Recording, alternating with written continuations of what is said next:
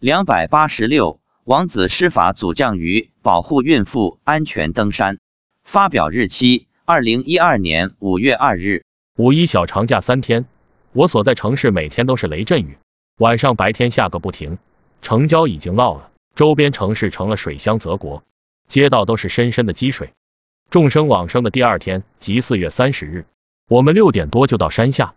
从家出发时，妻子对我说：“儿子在搞雨。”我问：“怎么搞的？是说不让下雨吧？”妻子说：“儿子用法力变出一片大大的莲叶，挡在雨云的下面。”本来该下来的雨就下不来了。等我们登山结束回家时，妻子说儿子还在山上，不让下雨。他说今天的雨会下好大。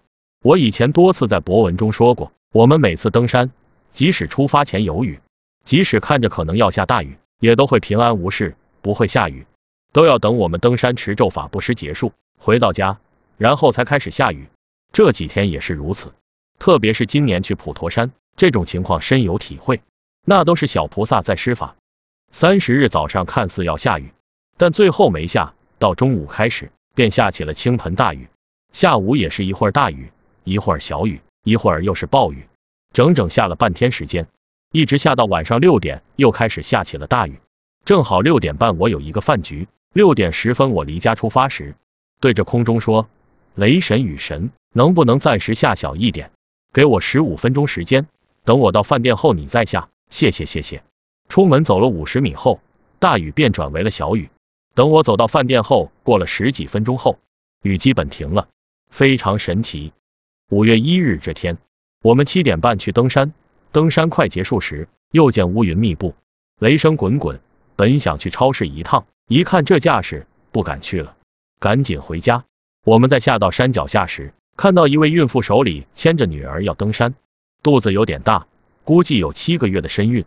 妻子对我说：“这种下雨天，这个人还来登山，而且是一个人，还是孕妇，又带着一个四五岁的孩子，太危险了。”我问：“为什么说太危险了？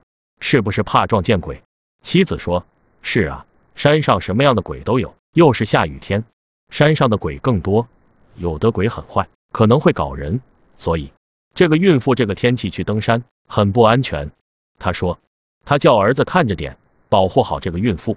到家后，我问妻子，儿子还在山上吗？妻子说，在。等这个孕妇差不多快到山下时，他就走。我说，不是有山神吗？让山神保护他不行吗？